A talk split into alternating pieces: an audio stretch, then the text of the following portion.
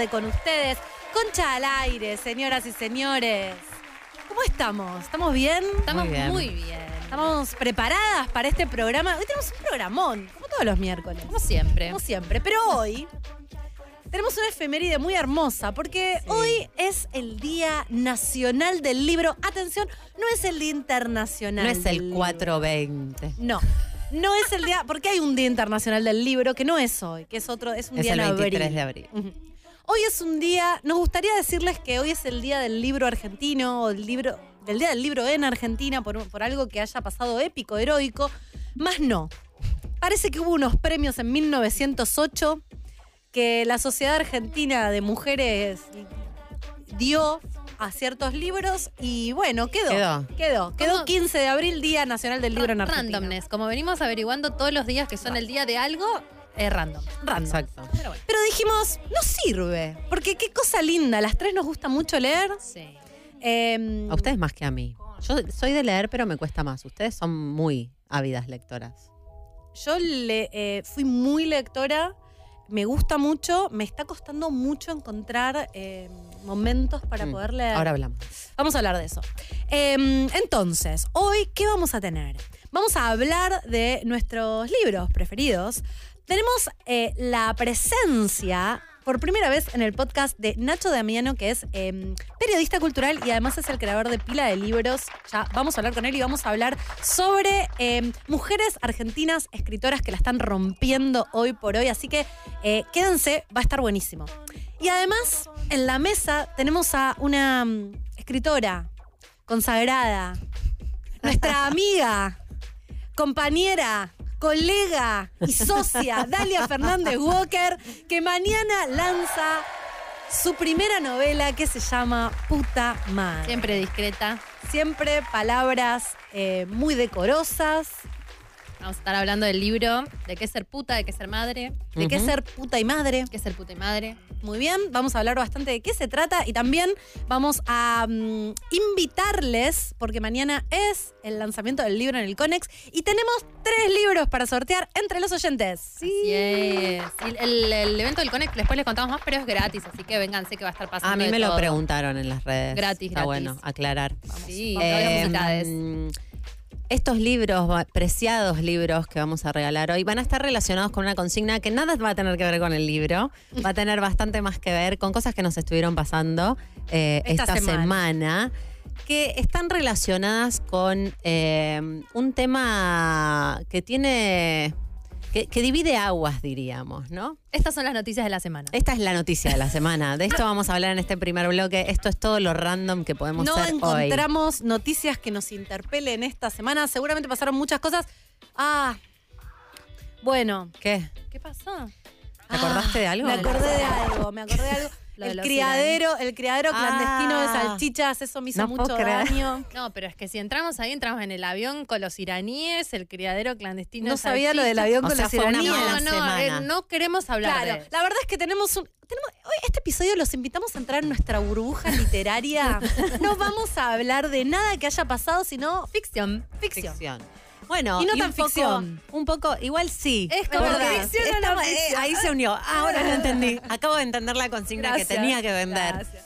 Básicamente, eh, nos debatimos eh, recientemente por eh, una cuestión que podríamos llamar, eh, como Hueso, nuestro productor, bien dijo, ojos que no ven, corazón que no siente, sí o no.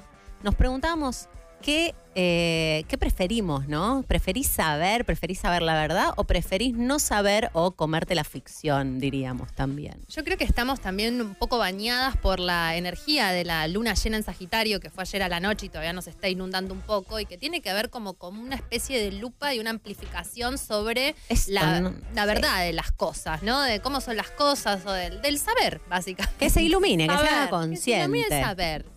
Esa es una ilustración para los que nos, o las que nos están mirando eh, por YouTube. Ah, eh, está en pantalla una ilustración que dice, mejor saber o no saber. ¿De quién es? Es de eh, arroba estaba pensando algo, Sin González, que es una ilustradora en Instagram, que la vi hoy y la compartí en el Instagram preguntándole a mis seguidoras, ¿prefieren saber o no saber? Y se picó.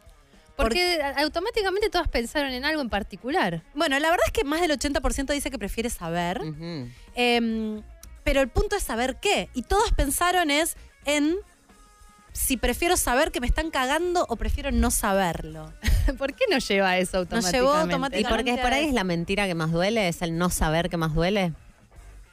O es No en donde más te puedes Puede que la no, no sé, pero vamos ahí. Bueno, eh, como consigna de hoy, manden sus mensajes a nuestro WhatsApp al 11 40 41 96 60 contándonos qué prefieren. Quizás en algún momento preferías no saber y te enteraste y fue muy grave. Contándonos todas esas historias, las ponemos al aire y eh, después vamos a definir cómo es que elegimos quiénes se ganan los preciados libros eh, de Dalia Walker. Las mejores anécdotas se ganan los Sí, libros. puede ser. El que se anime. El que Claro, se anime a, a salir al aire, a contar. Mandar mensaje de audio, no de texto. Yo como digna escorpiana siempre prefiero saber. Nah, vos Sí, decís. siempre. Así full, Sí, full saber. sí. Pero Re. ¿querés que el otro venga y te cuente? ¿Querés saber cuando vos querés saber? ¿Cómo lo vivís? Siento que no, o sea, me- eh, de, de hecho recuerdo de chiquita, mirá, nada que ver con el cagar o no cagar, pero me acuerdo mucho de, de- de enterarme de cosas más tarde de lo que yo creía que me tenía que enterar. ¿Viste? Tus viejos que te protegen de información. Sí. Y me acuerdo que había una historia de padres de una amiga que, que era, que, que, nada, que era importante saberlo, esto es lo que yo pensaba, y yo me enteré muy última, y eso me jodía muchísimo. Mm. Como, che, no, no está bueno no saber. Como que saber cambia las cosas, quiero saber. Sí, sí, eh, eh, ahora estoy pensando en cómo me reafectaba de chica enterarme tarde, por ejemplo. A mí no, al contrario, cuando me dijeron que papá. Bueno, si, está, si hay niños ahora escuchando el programa, También les los le- oí. Bueno, no digas, no el digas, no digas, ya entendimos todo. Bueno, cuando me enteré, Que eso, no- esa, esa gran que no existen. desilusión que viene en trineo, que no existe, dije, em, no quería saberlo, la verdad. Hubiera preferido que, hubiera preferido llegar a los 15 sin saberlo. Ay, no, yo me enojo por todo lo que me mintieron. Yo Jimena lloro- ti- tiene una gran frase que es ignorance is bliss. Claro. Como la ignorancia es este, como ¿qué Mejor es no bliss? saber. Como una mm, felicidad, Alegría, como una como- alegría. Igual en mi defensa Pequeño digo, regocijo. no, yo, es verdad que yo creo que soy más, me banco mucho más la incertidumbre y también me banco mucho más vivir en mi peli sin necesidad de que me estampen la realidad en la cara, pero sí es cierto que hay cosas que prefiero saber. Si yo ya estoy sospechando algo, digo, en relaciones sexoafectivas y también justo hoy una, una seguidora man- mandaba un mensaje que decía... eh, me, me- me enteré porque empecé a sentirme mal, que tengo una enfermedad que si no me la trataba me podía morir. Uh. ¿Y cuánta gente se hace medio el boludo, se está sintiendo mal y no va al médico porque prefiere no saber y después te si hay termina? algo con lo que uno se hace el boludo es con ir al médico. mal, mal. Yo el otro día me fui a hacer como la eco y la, la Oh. eco y, y estaba así, ¿viste? Y me dice, ¿trajiste los estudios anteriores? No, porque que tengo algo. Como que, ¿viste? Es el momento en el que decís, no, no, tranquila. No, perdón, es que estoy muy nerviosa. Como, eh, son esas cosas que, las, que en tal caso las tenés que saber, pero No querés. Es, terrible enterar. Cada vez que abrís el, el sobre, que ahora ya va por mail, pero cuando abría el sobre de los estudios de la ITS todos los años, tipo el, el- HIV era como... Todos los años. Chicos, tenemos que cambiar esto de todos los años a todos los meses. Vamos, ¿eh? Vamos que podemos. Todos los meses es un montón. Un montón. Escucha, Cada boluda, Si seis. andas cojeteando por ahí, tenés que hacerte.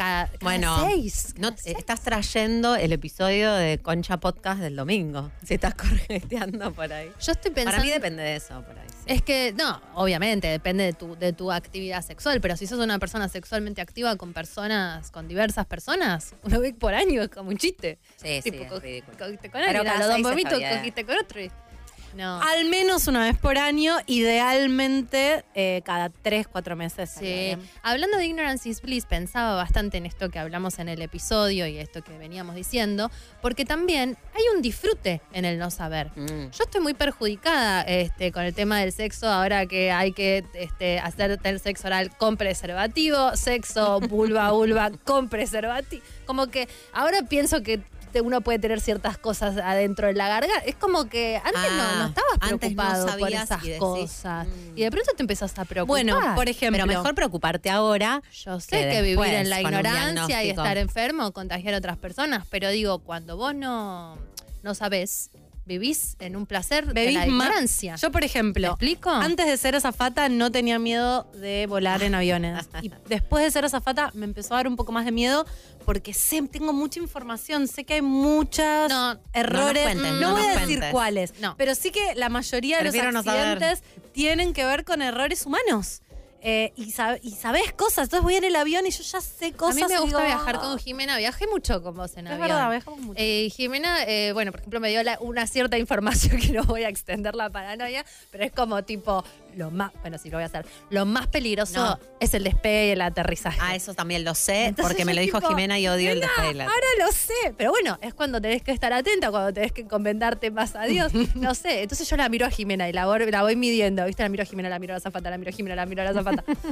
Pero lo bueno es que yo, si hay un aterrizaje de emergencia, Ah, sabe todo lo que hay que hacer. yo te voy a abrir esa puerta, voy a salir, voy a abrir la puerta No, y voy a desplegar el tobogán y voy a bajar por ese tobogán. y te salvaré, amiga. Y sé dónde están los botiquines.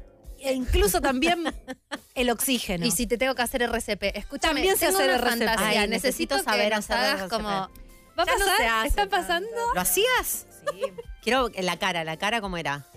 Cara dale, de- dale, cara, cara de, neutral. cara de Ahora, me estoy riendo, no lo puedo hacer. Cara de no estamos teniendo un accidente. No, no hacías esa cara. Tenías que hacerlo con la boca cerrada, sí Lo o sabe, sí. lo sabe, se lo acuerda, gente, se lo acuerda. Put your mask to yourself before helping Pónganse la others. máscara antes de ayudar a otros, eso es muy importante. Bueno. Bienvenidos al vuelo número 474 de. Emirates. ¿Vos hablabas? Sí, sí, hacías el, el anuncio. Era- ¿se peleaban por hacer ciudad- eso? No, nadie lo quería hacer. Nadie lo quería hacer. No. Era más divertido. Lo hacías en dos idiomas. Bienvenidos a la ciudad de Estambul, eh, donde, Muy la, tranquilo los vuelos Jiménez. Claro. donde la temperatura es de 35 grados Celsius. Na, na, na, na, na. Bueno. Es increíble, sí. Y, Bueno, entonces saber. y hoy dijo que iba a hacer la locución de una publicidad de un chocolate, de un alfajor. No, esta mujer es Multitasking. multitasking. Para, Azafata, me, sorprende que yo digo que quiero saber todo, pero esto de las verdades, de los riesgos que asumís por ahí, no quiero saber tanto. En el vuelo, ponele. Creo que saber también, querer saber todo, sobre todo estoy hablando de relaciones, querer saber todo. No, no, ¿Dónde está el otro? ¿Qué hace el otro? Yo es un poco de igual querer- del control, ¿no? Como saber y querer controlar. Es un, es un tanto del control. Yo fui muy partidaria muchísimos años de querer saber, he exigido saber, me han hecho saber y después dije, te agradezco muchísimo. La verdad no quiero saber. A mí Le di vuelta. me- eh, es muy loco porque en, en una relación eh, me decía, como que me decía que yo le gustaba mucho, salvo una cosa. No me digas, le decía yo. No me No me digas que no te gusta. Como que no quería saber que ¿Y no le gustaba. te enteraste y de porque qué me cosa iba. era? No. Ah, Iba- bien. Sí. Pero no, bien. y lo podías cambiar, boludo, así te No, decía. no, no, era algo decía- físico. Ah, Ah, no. Qué imbécil. Qué imbécil. No tendría ni que haberte dicho eso. Bueno, Ah. Pero bueno, eran otros tiempos. Salíamos con gente imbécil. Bueno, tenemos audios, a ver. ya tenemos. Conchas, eh, antes que nada gracias porque todos los miércoles a las 5 eh, decreto que no trabajo más porque me pongo a escucharlas, Eh. me divierten mucho. Yo prefiero saber porque creo que con información uno tiene la posibilidad de decidir eh, y es Eso muy sí. importante en la vida elegir y elegir con toda la información posible Qué bien. eh, en todos los aspectos. Estoy de acuerdo.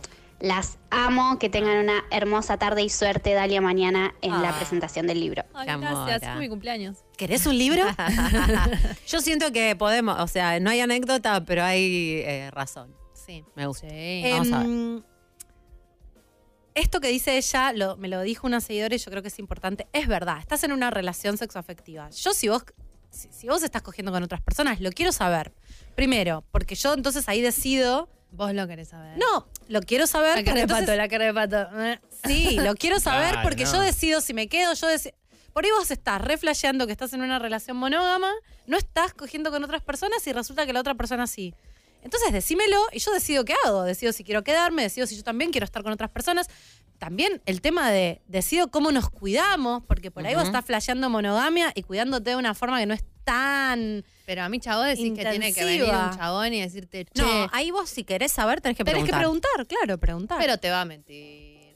Yo ya Es estoy, probable. mirá, mirá, mirá lo que te digo. Yo, yo era toda una cosa y soy todo lo contrario ahora. Eh, el hombre miente mucho. es muy Mm. mentiroso. El otro se día sabe, se sabe. Y metió un hit tweet. Me pueden seguir en arroba la Dalia A, con las dos A al final. Eh, una boludez, porque tuve una cierta conversación con un cierto masculino y me dijo, eh, pero igual no, no era como sexo afectivo, ¿eh? Pero no sé qué me dijo y yo dije, ay, por Dios, los hombres no mienten, o sea, mienten, pero no se dan cuenta que están mintiendo. Ellos creen que omitir no es mentir. Ajá. Entonces puse, el, el masculino es muy de creer que omitir no es mentir. Ah, no, chicos, se explotó Twitter con eso, porque los hombres estaban seguros, dicen, por supuesto que no, por supuesto que omitir no es mentir. No, clarísimo, omitir es mentir, hermano. Si vos Sí. elegís no decir un montón de cosas, eh, Si vos posible que- sabés que, tú, que la persona a la que le estás omitiendo información está asumiendo algo que es lo contrario de lo que está pasando, Es mentira. estás mintiendo. Por eso, pero los Si hombres estás- decían que no y las mujeres decían que sí, bueno, y ahí se picó. Porque los hombres dicen lo que les conviene. Pero claro, de eso, se, de ¿Ustedes eso se trata esta ¿Han discusión. omitido información? Sí. Pero yo sabía que estaba mintiendo. No tenía la fantasía de que era una buena persona que no estaba mintiendo. Estaba Ah. omitiendo información para no lastimar al otro porque yo tenía ganas de hacer algo que sabía que le iba a lastimar. Mm. Y fui con mi deseo y lo hice y lo omití. Qué ganas de, No digo que soy de buena. tener más Mm. detalles. Pero no Eh, estamos hablando de eso.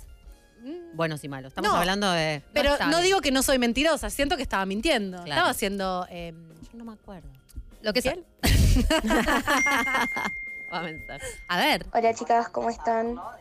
Bueno, como excelente canceriana con luna en acuario y ascendente en Pisces, uh, no puedo tolerar no saber. Tengo que saber absolutamente todo lo que está pasando eh, y si no caigo en una ansiedad terrible. Así que estoy por el lado de, de prefiero saber. Pero bueno, hay veces en las que preferiría no haberme enterado de algunas cosas. Mm. Como eh, siempre. Sí, pero bueno. Esas chicas las igual amo. la verdad tiene algo muy explosivo, Gracias. ¿no? Como que te explota la cara. Es muy difícil Es que la tenés que tomar una decisión cuando sabes la verdad. Y además ¿Viste? es como que, viste, vos estás como así, así, así. Y de pronto tu amicha te dice, amiga, Hoy tuvimos un par de momentos con Dalia a- antes de venir para acá donde me dijo, amiga, date cuenta. Y ella también me dijo, amiga, date cuenta. Y la dije, vos sabés que sí. Tenés razón. Pero qué, qué dura esta verdad que me estás diciendo. Pero viniendo de vos, Sí, te ahorras un problema. te ahorras un problemón. también. Mm. O entendés, entendés. Porque a veces otra, otra, otra seguidora me dijo algo que siento que es muy verdad. Que a veces también la verdad la podemos recibir cuando estamos preparadas. No, Porque por a veces no estás preparada emocionalmente para recibir la verdad. Y te lo puede decir tu amiga, te lo puede decir en la cara la persona con Ah, la cual sí. estás compartiendo No, ese hay gente te que lo viene y y no lo dice, escuchás. No No te quiero ver nunca más. Y vos no, no, no sé, No no, te importa. O sea, no sé ustedes, pero a mí me decís eso. En una época, este ser de este libro le decías una cosa así y ella te decía, ah, listo, perfecto, no me importa. Sigamos. No te ¿Me escucha. ¿Entendés? Pero no, no, no. Después se me pasó, pero a veces... Terapia, gorda, no es que se te pasó. Estas cosas no se pasan, estas cosas se trabajan. Mm. Sí, boluda. Sí, es verdad. Pero bueno, uno hace que se le pasen. Pero de verdad, a veces es que el otro viene y te dice cosas y vos no, no entendés. A mí ¿no? me pasa más de no creer que no pasa nada. Porque vos siempre estás sospechando. Yo siempre ¿Cómo? sospecho. Ah, vos siempre pensás que todo está mal, que avión Dale, se va a caer. Decime, hay algo malo. No, no. Dale. O sea, decime la verdad, quiero saber. No, no, hay nada. No me bancás, boludo, dale, decime. Claro, como que pregunto, pregunto, pregunto. Yo nunca pregunto. No soy cero de preguntar. Es como, mira, Bernes, ¿estás triste? Yo no pregunto. mintiendo? Sí, claro. Yo no pregunto nada. Infiero. ¿Me estás mintiendo? ¿Cuándo dijo eso? Ese no. ¿Ahí no lo vieron? No. Emilia Bernes, que Dios No, por mío, eso esa no te- mujer, no ¿de dónde te- salió? Photoshopeada en la vida real. Acá los chicos que, ¿no? ¿Sigas? ¿Miren? ¿Coscu? Sí, me siguen. Sí, sí. Em, Emilia, que es diosa. No, la ubico, Emilia, pero no vi el meme le de Estás hizo un stream con Coscu y Coscu tiene un perro y agarró el perro y lo empezó a acariciar y contó que ella le dice a sus perros estás triste. Ahí está. ¿Lo podemos ver? A mi papá, a mi perrito y a los perritos. ¿A tu papá le hablas así o A mi no? papá también. A mi papá, a mi perrito. ¿Son novios ellos? los No. es el Duque, no es el Duque. Bueno, ¿Cómo les hablas? Uy, Dios. Pero cringe. Amor, siempre le digo. Sí, y no está triste Ah, y empezás a insistirle. pijas de- No, se les explotaron todas No las te, no te diría que la gente le dio cringe exactamente, No, amiga. no, entiendo perfecto que- Obvio. Pero digo, tanto te le preguntas a alguien si está triste, te va a terminar diciendo, "Bueno, está bien, estoy triste, boluda. ¿Quién no el está Duki- triste Encima el realmente? Duki es de cáncer, esta es una escorpiona de mierda. ¿Estás triste? Bueno, está bien, estoy triste, Emilia, lo que usted diga, Emilia. Borde pedofilia, Emilia, rari, rari, pero está bien, viste que a veces se hace Perdón, la bebita me fui garpa. por la tangente. No sé, randomness. Al final surge el randomness. Sí. Estábamos Viene. hablando, ah, de, de, de, mm, No sé ni qué estaba De diciendo. preguntar. de preguntar. Ah, que yo no pregunto, eso te está- iba diciendo. Hay algo que está mal, hay ¿Está algo mal? que ¿Está mal? Decime, que está- decime lo que está mal. Por ahí termina, Decímelo. terminas decímelo. sacando algo que está por ahí lo que a lo que iba es por ahí Estaba todo bien. Sí, por ahí no estabas Lo triste. generás. Por ahí no estabas triste. Te pregunté Emilia tantas veces si estabas A mí me pasó decís, "Bueno, hace Emilia, muy poco. eh, me pasó hace muy poco de ir a la casa de una persona con la que estaba saliendo y observar una situación rara eh, en la mesa y decir, ah, estuvo, estuvo de Estuvo cena con alguien. romántica con Estuvo alguien. con Estuvo con triste". alguien. Mucha evidencia física. Mucha evidencia física y te juro que dije, no voy a preguntar, me cago la noche. La verdad no voy a preguntar, Además, ya a fue. Micha, si le preguntas te va a decir que no. No, Insisto, más vale que mini pregunté y dije, ¿podría yo ir hasta las últimas consecuencias de esto? No. Porque se viste cuando preguntás mucho, llega un punto que se cae la mentira, o sea, A mí, ¿sabes qué me pasó? pero dije, no lo voy a hacer. Eh, este ser que había dicho la otra vez que me había dicho que tenía un taller de no sé qué, al final era obvio que no tenía un taller de no sé qué, un par de días después eh, no solo se contradijo, sino que había un aro en su escritorio. Y yo, hijo de una gran puta, este aro de mierda. Como que la verdad te, te salta, te, te salta. Este aro no estaba la semana pasada. Esa era otra pregunta. ¿Uno sabe siempre Sabe. si sabes la verdad o no la sabes? Básicamente es más como lo de cuando querés escuchar, ya sabéis, ya sabés, ya supiste todo este tiempo. Cuando Claro. querés saber, sabés. Y cuando no querés saber, no sabes. Para mí llega un punto en que no te podés hacer la boluda porque ni vos, mi, o sea, no puedes tener tan poco amor propio. Lle- Llega un momento en el que Pero esa vara es muy distinta para cada persona, ¿viste? Sí. ¿Dónde está la vara de tu amor propio? incluso con vos De misma. que depende. Por momentos es, está lejísimos y por momentos está No, y te voy a decir otra cosa. Te Cosa digo- que, por ejemplo, vos sabes que. Te digo más. Viste que a veces vos decís, che, yo esta, la verdad, la voy a dejar pasar, pero no se lo puedo contar a mis amigas, porque quedo mal. Todo, todo Mm. lo que yo creo y en lo que yo digo, no puedo hacerme tan la boluda. Entonces, No, yo puedo hacerme la boluda conmigo misma, pero mis amigas me van a decir. me van a decir, no puedo, no puedo confesarle al mundo. No, esto. no estoy Sí, entendiendo. les Y que ocultás vos información les a tus amigas para que no te digan, amiga, Amiga, date, cuenta. Vos decís, ya me di cuenta, pero no voy a operar ¿me, sobre ¿Me esto. mienten? No, yo ya no lo hago. Ocultan- Omitimos. no, mentira, mentira. Yo Eh, no lo hago ya tanto, pero lo he hecho en momentos de, digo, No, yo esto... no. Ah, decir, yo no decir mini cosas sobre el vínculo para que tu amiga no te diga, sos pelotuda. Sí, Eso. para que no te empiecen a decir, ¿cuándo lo vas a dejar a este pelotudo? Ah, que si no estoy es preparada gravísimo. para Tipo yo, dejarlo. esto que les acabo de contar, nunca pensé que era grave. Si se los contaba en su momento me van a decir, boluda. ¿Es ¿Cómo una decir relación eso? reciente esto que me estás diciendo? Claro. Lo odio cada día más. cada día un poco No, más. no. Qué atrevido. Qué atreví. Además, ni que, bueno. No se Eh. opina sobre el cuerpo de la gente, y menos si estás en una relación sexoafectiva con esa Y persona. menos le podés opinar sobre el cuerpo si tampoco es que sos, ¿viste? No, no, porque lo, era, Mira, estaba encubierto, era, si no me gusta Harry todo Styles, menos no una opinar. cosa, ¿entendés? Qué mal. Sí. Me gusta Bueno, todo. pero amiga, date cuenta, yo no se los conté, mira. Quise no Porque en saber. el fondo, no Lo nos lo contaste, porque en el Lo fondo sabíamos sabía. que te, ibas a decir, te íbamos a decir, déjalo, es boludo. muy difícil remar una relación. Esto, hombres oyentes. O, o, o- o- audientes de Concha Podcast, audientes de Concha Podcast, nunca estén, nunca logren que las amigas de sus novias no las quieran. O sea, lo más que, que tu novia te quiera, te tiene que las Ah, amigas. yo de pensé tu que ibas a decir, nunca le digas eh, No, eso de nada eso es una cuerpo. base. Pero sobre la que se si, plantea. si, si las amigas de tu novia, no porque te las tengas que comprar, porque te tengas que llevar regalo, porque la tengas que invitar eh, las birras cuando salís. No, no. Ellas Eh, saben. ellas se van a dar cuenta. Si ellas están ok, va a estar todo bien. Ahora, si se- ellas te empiezan a odiar, si las mont- tenés montadas en un huevo, eh, está destinado al fracaso la relación. Sí. ¿Cuánto puede remar una en contra de sus amigas? Tiene un límite. Tiene un límite. Igual, Mm. viste que Mm. usted, en general, mis amigas siempre bancan, arrancan bancando Tarde más. o temprano. Ah, no, porque hay, hay gente que, no, que, Que se despide de que sus amigas. se despide de sus amigas. Esa es la peor clase de persona. Y bueno, no, te puede. eh, Nunca me pasó. el ense- sí, eso Nunca- es el- ese es el sumum de no querer No, ver. sí. Nunca no elegí- quiero, no, no quiero quiero ver, ver. level, dejo a mis Sí. amigas. Nunca Sí, elegí lit. chongo por Pasa. sobre amigas. No, eso no se hace. Pasa. No, No, ¿sabés que yo nunca lo hice, pero pasa. Pasa. No, pasa, pasa. Tengo, tengo Ah, conocidas. boluda. Este, bueno, qué interesante, ¿no? Sí. Podría estar Uf, horas hablando de esto. Entonces, nos vemos el próximo Sí, bloque. No dejen de mandar sus mensajes contándonos al eh, 11 40 41 96 60 si prefieren saber, no saber, si se han enterado de cosas que querían no saber o viceversa. Y se van a poder llevar cómo se regalo una novela de la señora Sí, Talia Walker. Vamos a estar hablando sobre el libro y sobre, bueno, ser puta, ser mujer y todas esas cosas que nos gustan. Y vamos a estar regalando tres libros y hablando sobre la presentación. Ahora vamos a escuchar eh, un tema de Robin Fembot. Ah, ya. Hola conchas, qué lindo escucharlas. Eh, team saber o no saber, yo soy team saber de una. Mucho Team Saber. Eh, además porque en temas sexoafectivos siempre la termino intuyendo y la paso mal hasta que el otro, la otra me lo confirma.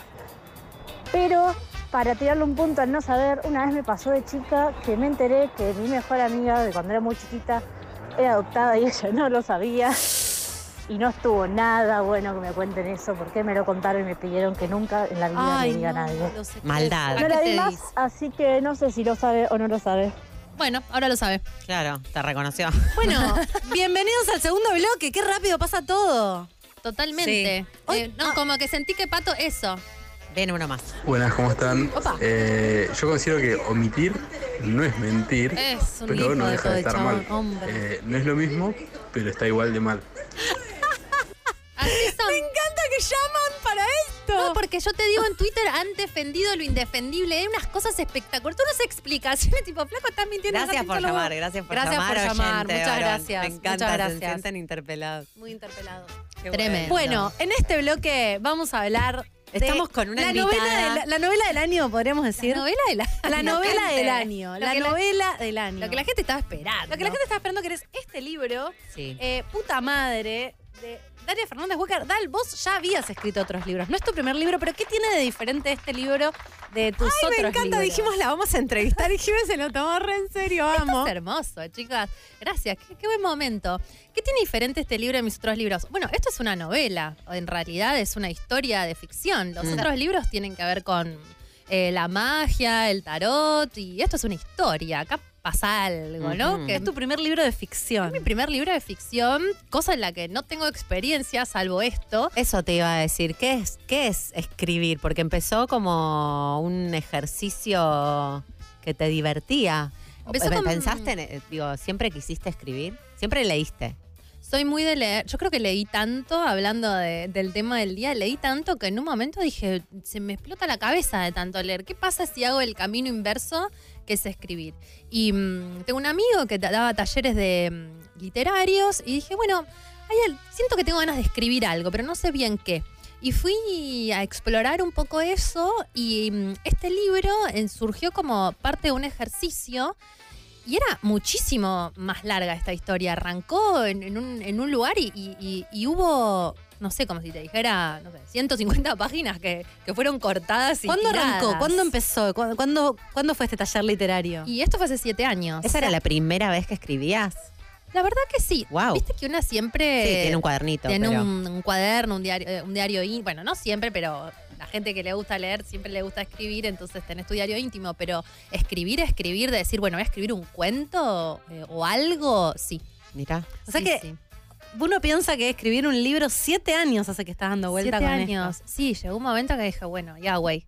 Hay que publicar. Este, tiene que salir a la luz. Sí, Mm. totalmente. Y mm, es muy gracioso porque hay gente que ya lo leyó y me dice, che, está buenísimo, lo leí en dos días. Y yo tipo, bueno, ¿cuánto sacas el próximo? No, para, ¿sabés lo que Siete me tiene- años. ¿Sabes lo que me tiene que pasar para, para volver a contar una historia? Mm. Este, tiene más que ver con una necesidad de una historia que, que tenía ganas de ser contada, más que con decir, bueno, a ver qué escribo, ¿no? Claro. Es un poco el camino al revés, capaz. Sí.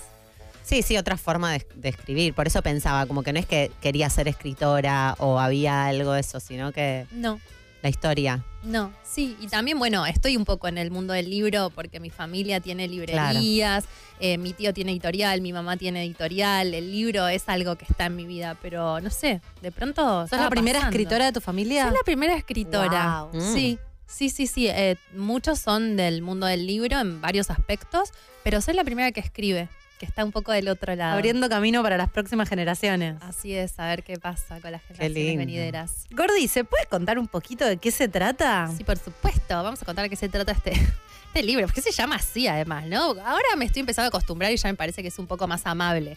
Pero es A mí no me impresionó, no sé si porque, porque ¿No? Concha se llama Concha, no me Ah, impresionó. no, a mí ¿Tuviste mucha repercusión de, de el nombre? Más interna. Como Ah. dice puta y arriba dice mi nombre, ¿viste? Como, o, o- o el- o el- por ahí la prensa, ¿viste? Es como sostener algo que dice puta. Bueno, sí, venimos de concha. Por eso, a mí no me impresionó, pero no sé, por ahí cuando lo publicaste ha algo allanado pasó. el camino. Siento que es un poco, lo hablamos creo ya, el acto psicomágico. ¿Te acuerdas cuando te pusieron eh, Colegiala colegiala caliente. caliente? Así, así arranca el.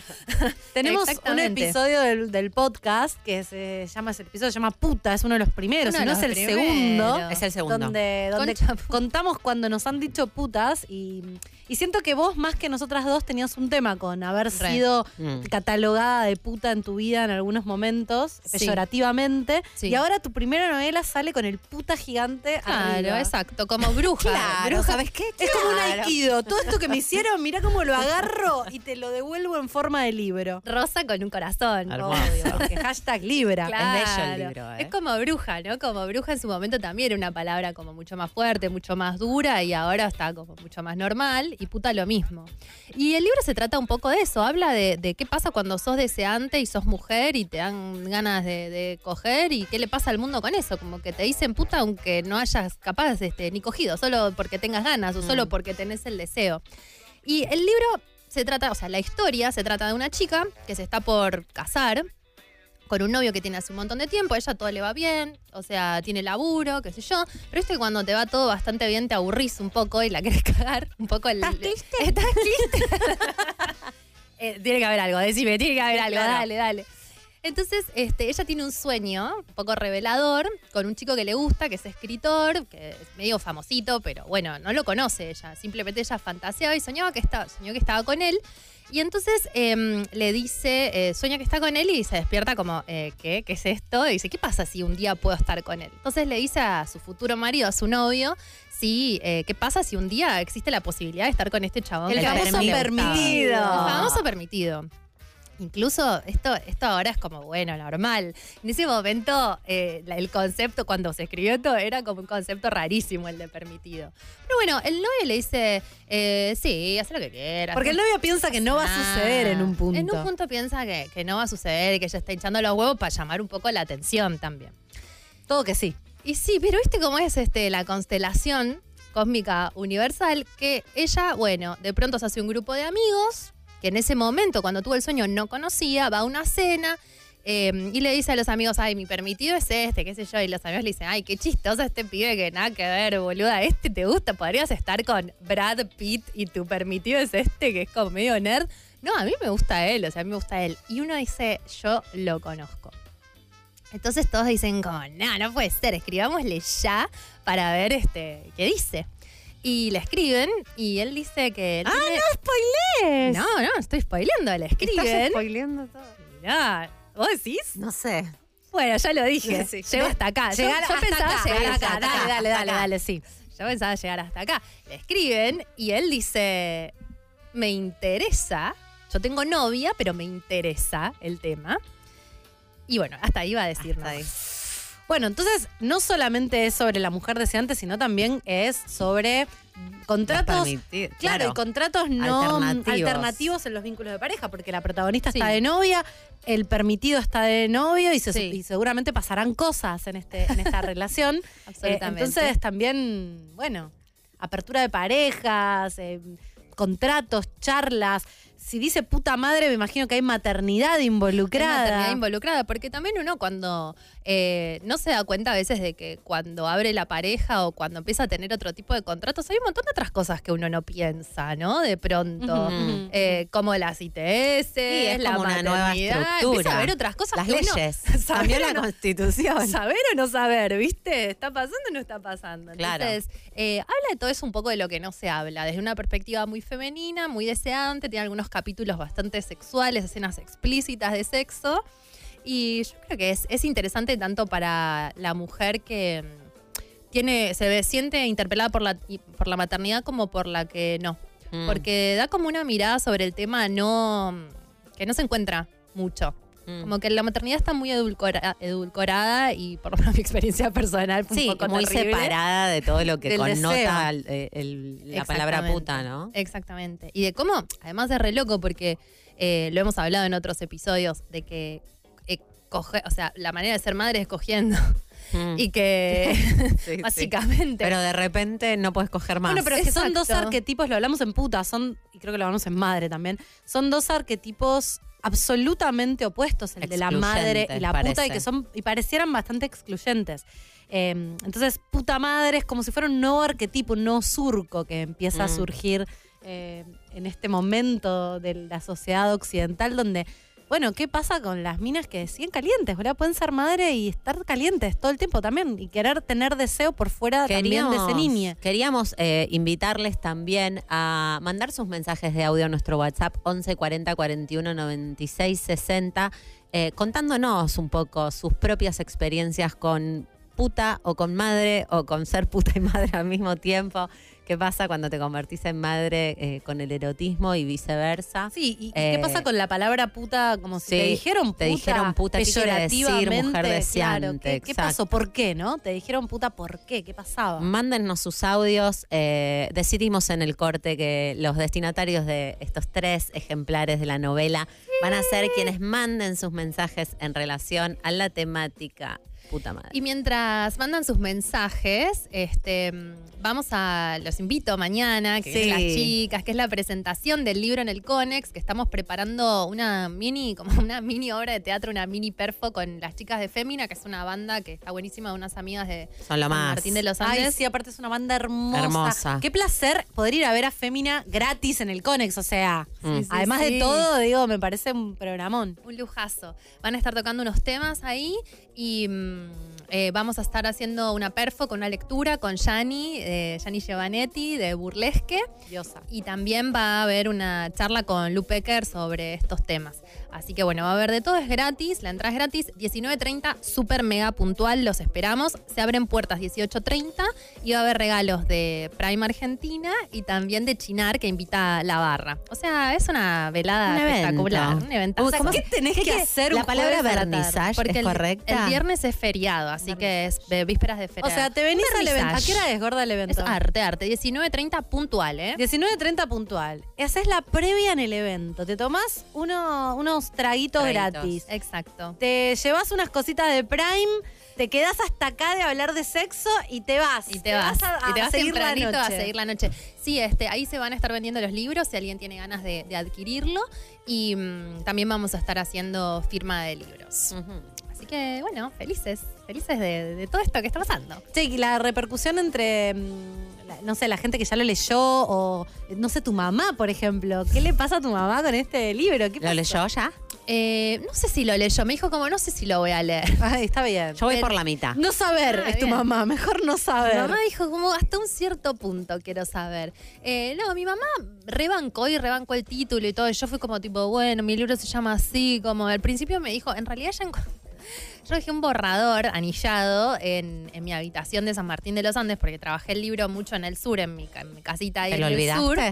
No, lo dejé Ah. a propósito porque lo había terminado de editar y lo dejé ahí. Mi mamá no sé qué estaba buscando. Igual no sé si tengo 50 años y me está revisando los cajones, que puede ser posible. Me suena un poco a. ¿Viste cuando las madres te, te agarraban el diario íntimo que decís rari? Señora, ¿qué está buscando? Yo, yo- yo- yo ya no vivo en esa casa. ¿Qué hace revisando mis cajones? Bueno, encontró el manuscrito y me dice, che, sin querer buscando algo encontré ese. Y como, Dalia, ¿te parece? Como que de dura. Me dice, le digo, bueno, man, ni idea. De algún lado salí, vieja, no sé. O sea, vos fijate, ¿entendés? Así que eh, Lavándose fue las como manos. un poco el shock, me parece, del principio y, mm, y no, todavía no lo leyó. Y las chicas que lo leyeron, por ahora todas mujeres, me interesaría saber qué onda algún varón, pero... Tenés que mm, dejarla acá a los chicos. Les voy a traer a los chicos, ¿eh? Este, ¿Ustedes leen, chicos? Yo leo, pero muy poco, la verdad. Antes era muy lector. Después fue como que perdí un poco el hábito. El teléfono Pero, nos mató. ¿sabes Sí, nos mató eso, boludo, mal. ¿Sabes qué pasa también por ahí? Es que tenés que encontrar el, el libro para que te agarre. Porque Sí. para mí cuando encontrás un libro que Sí, te gusta, no lo soltás no lo más. soltás. Es verdad. Vamos a hacer la prueba con hueso. Me pasó con Mariela Enríquez, por ¿Viste? ejemplo. Re. Ahí te volvés a Que me volví enganchar. muy fan. Te volvés a enganchar. Sí. Y las chicas que lo leyeron me dijeron, no, bueno, como muchas mamás como, wow, qué fuerte eh, leer esto de lo que no se habla. Muchas chicas me dijeron como, wow, me, me recalenté y me puse a coger con mi novio a full. Otras como, uy, wow, me abriste una conversación con mi pareja, como que dispara para distintos Mm, lados. se, se viene catarata de permitides. eh, Vamos, chicos. Me encanta. Bueno, Dal, Solo tengan no, cuidado. no podemos no hacer esta pregunta. Es una Ajá. pregunta difícil. Es una pregunta La que. pre- la pregunta que animal. Todos, todos los medios te van a hacer. Eh, este libro, ¿está basado en hechos reales? Este libro estaría siendo una autoficción, que es como decir, bueno, agarramos Hay un una categoría poco- hay una nueva categoría que está muy, siendo muy explotada, que estoy segura de que nuestro próximo invitado va a hablar mucho de eso, que es este, somos todos una autoficción hoy en día un poco, ¿no? Como en las redes, redes, nosotras, Mm. un poco, ¿no? Como elegimos una parte para contar de nosotros y otra parte por ahí la exageramos y la vida nunca es tan interesante como para que sea todo verdad, pero tiene una gran cuota de verdad. Y lo Mm. interesante también es que las personas que lo leen me dicen como, esto es verdad, o esto es verdad, o esto no, o, ¿qué es verdad? No saben que sí, No que no. Y yo me mato de risa y no les pienso decir. Quiere decir que está buen escrito. A ver, a, A ver. ver.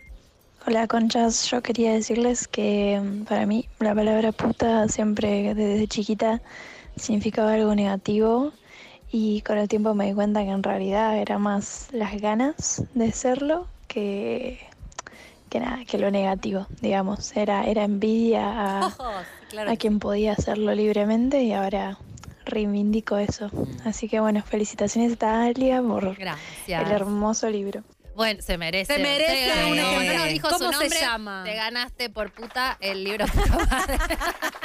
¿Se acuerdan que En el mejor de los sentidos. En el episodio puta hay un recorte que dice, en realidad les decimos puta a las otras porque tenemos ganas de ser De ser putas putas Y es que fue una de las conclusiones que- a las que llegamos. O sea, mujeres diciéndole qué puta a otra mujer peyorativamente, hay envidia. Hay, en- Hay hay un Sí. lugarcito de envidia. Sí, por supuesto que sí. Pero en ese momento o, o en esa época, eh, todo lo que querías era sobrevivir, ¿no? Como había una estaba ahí muy instalada también la pelea entre mujeres. Sí, no querías que también... Había algo amenazante de la puta. Para mí te decían más puta las mujeres que los varones incluso. Obvio, pero porque era una amenaza, eh, porque esa chica iba, Iba a coger. coger. Y vos no.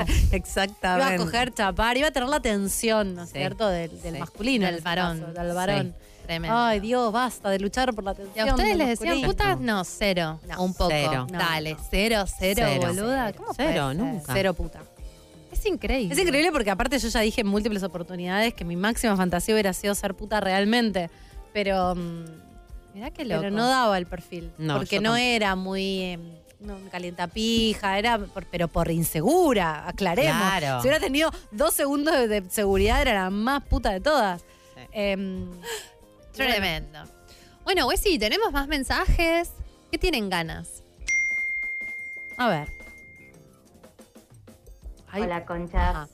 Eh, yo soy de las que prefiere saber, porque Ah, bueno. si no sé, es como una mentira, es un, es un terreno gris que tapado por un velo. Yo prefiero tener la información y ver qué hago con todo eso. Muy bien. Estoy.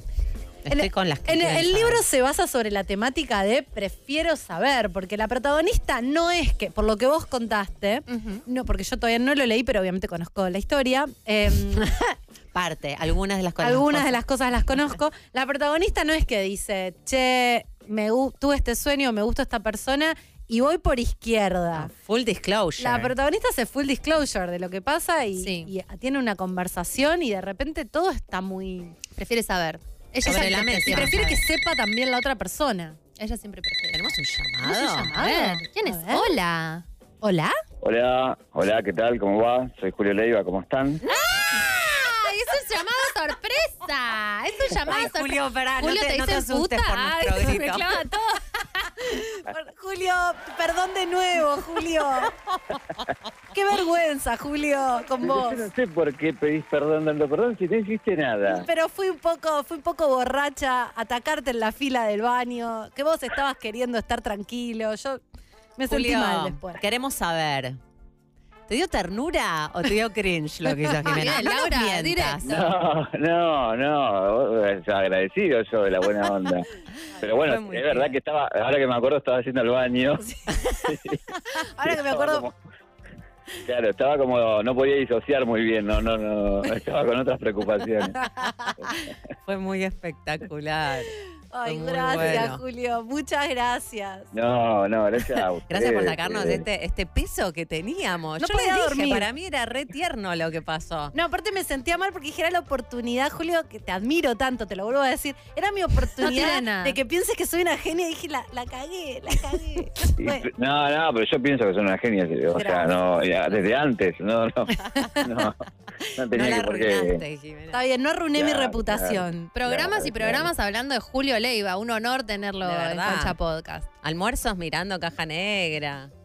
Todo. No, no, muchas, muchas gracias. Yo me, me puse muy contento cuando las vi ahí que iban a estar en Vortex, sobre todo porque les venía siguiendo el camino ya de, de, bueno de- del podcast y después cuando vi que empezaron a ser vivos y demás dije, uy, mira cómo están creciendo y cuando dije, uy, qué bueno, están en el mismo lugar, así que nada, re contento de que, de que estemos compartiendo un espacio. Qué ¿no? bueno. Yo te quiero decir, nos preguntaste ese día eh, cuáles fueron, o le preguntaste a Jime para salir del, del, del aprieto cuál fue su caja negra preferida. Y a mí, una de las cajas negras que, que me gustó mucho eh, es la de Mariana Enríquez, que me pareció que tuvo un vuelo increíble. Digo, hoy que estamos hablando de escritoras De femeninas eh, y de libros. eh, nada, me acordé mucho de esa entrevista Sí, y a de mí que me, me, esa encantó. me gustó mucho. Sí. Sí. me gustó mucho esa entrevista, sobre todo porque ella tenía todo un costado de periodista, eh, que quizás hoy no se la reconoce tanto en ese lugar, y, Mm. y estar en, en ligada a la música, que, que también era muy interesante. Sí. Eh, otra escritora que a mí me gustó mucho es la de, de Camila Sosa Villada. Sí,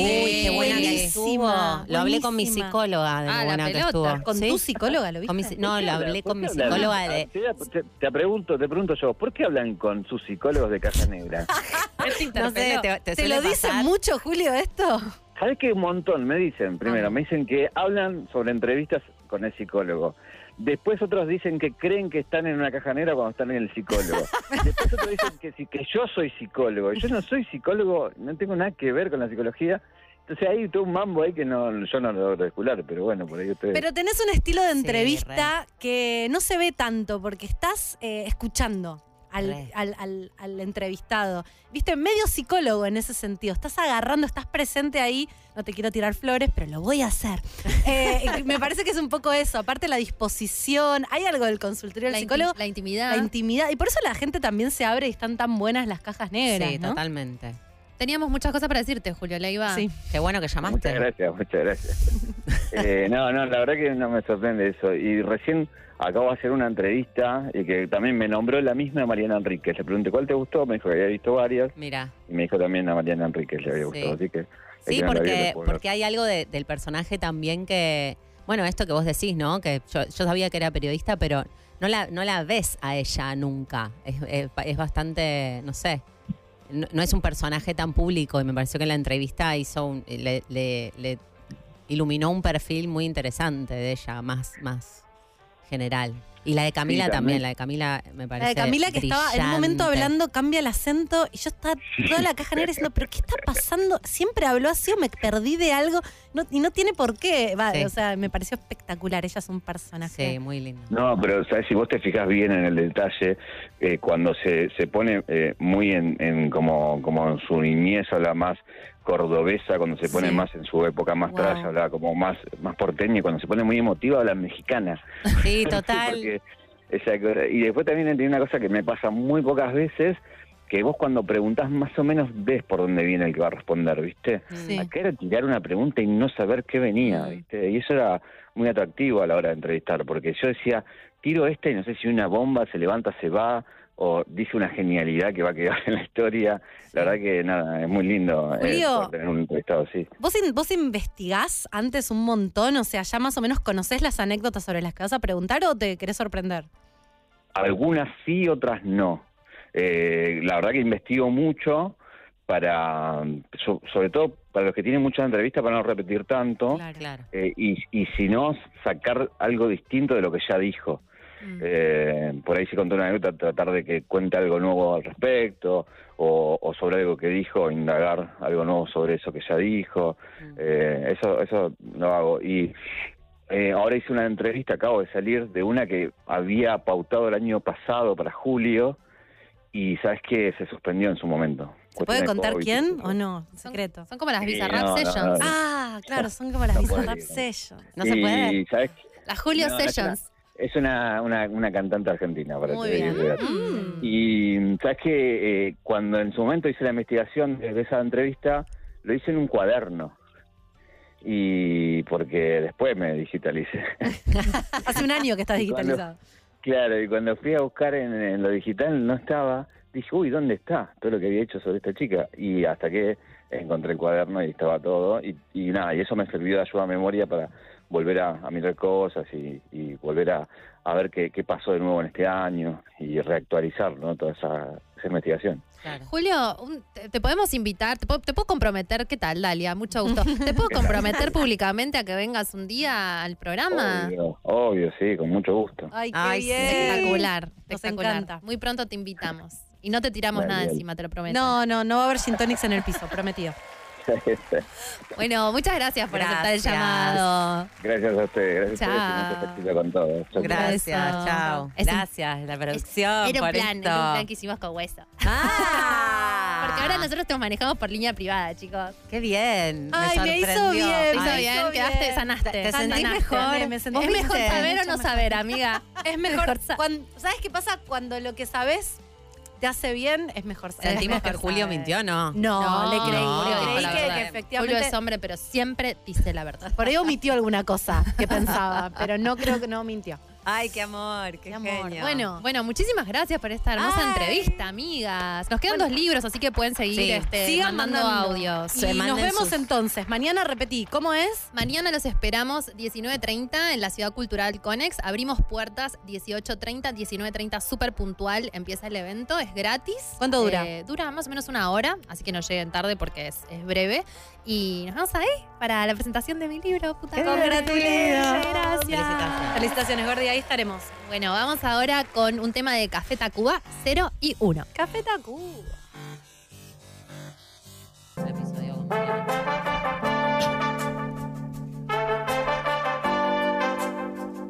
¿querés que hablemos? Bueno, bienvenidos, Que queden, si tienen ganas, no sé. bienvenidas, bienvenidas de vuelta. Eh, en este tercer episodio eh, tenemos en el piso con nosotros, con nosotras a el señor eh, Nacho Damiano, que es periodista cultural y creador de Pila de Libros, que es un podcast sobre libros, pero además nos estamos enterando No, ahora en no, el corte, es una página web que tiene un Tinder de libros. Nacho, bienvenido. Muchas gracias, muchas gracias por invitarme. No se los dije antes, se lo digo ahora, uno de mis eh, deseos no, no, no concretados de toda la vida, la adolescencia, pero toda la vida, fue tener un programa de radio, así que me siento, me, me están cumpliendo un mini sueño. ¿Qué, Qué bu- ¿Es la primera vez que venís a la radio? No. Ah, nos hubiera gustado pero que fueras la, te- la te tendría que haber mentido, Jimena, ¿verdad? claro. pero Prefería no. No, no, no, no. Estamos Jamás. justo hablando de que queremos Lo sé, saber la verdad Lo siempre. sé, lo sé, lo dije a propósito. Antes de arrancar con el tema sobre el que te vamos a preguntar, yo quiero saber bien Sí. cómo funciona piladelibros.com, que es la página web y que nos dijiste es un Tinder de libros. ¿Qué está pasando? Yo no le puse el nombre de Tinder, se lo puso un periodista, pero después me gustó, me, sirvió, a la gente le copó mucho. En- Básicamente, explica. expli- sí, y es, un, es atractivo. Ya, aunque, y si no explica, mejor incluso. Claro. Vos te creas un usuario y ahí subís los libros que tenés en tu biblioteca que ya no querés releer o que nunca te leíste o que te los regalaron y no te interesa o lo que sea. Si querés pones por cuáles te gustaría intercambiarlos y si no, no, la suerte es loca, lo que toca, toca y vos ves lo que te ofrecen. Y básicamente, si yo tengo un libro que a vos te interesa y vos tenés un libro que a mí me interesa, nos juntamos, nos lo intercambiamos, hacemos un canje y eh, soluciona como dos grandes problemas para mí. El primero es, tengo ganas de leer y no tengo guita, es algo que pasa en Muchísimo. cada vez más. caros los libros. están caros. Están Sí, sí. tan difíciles.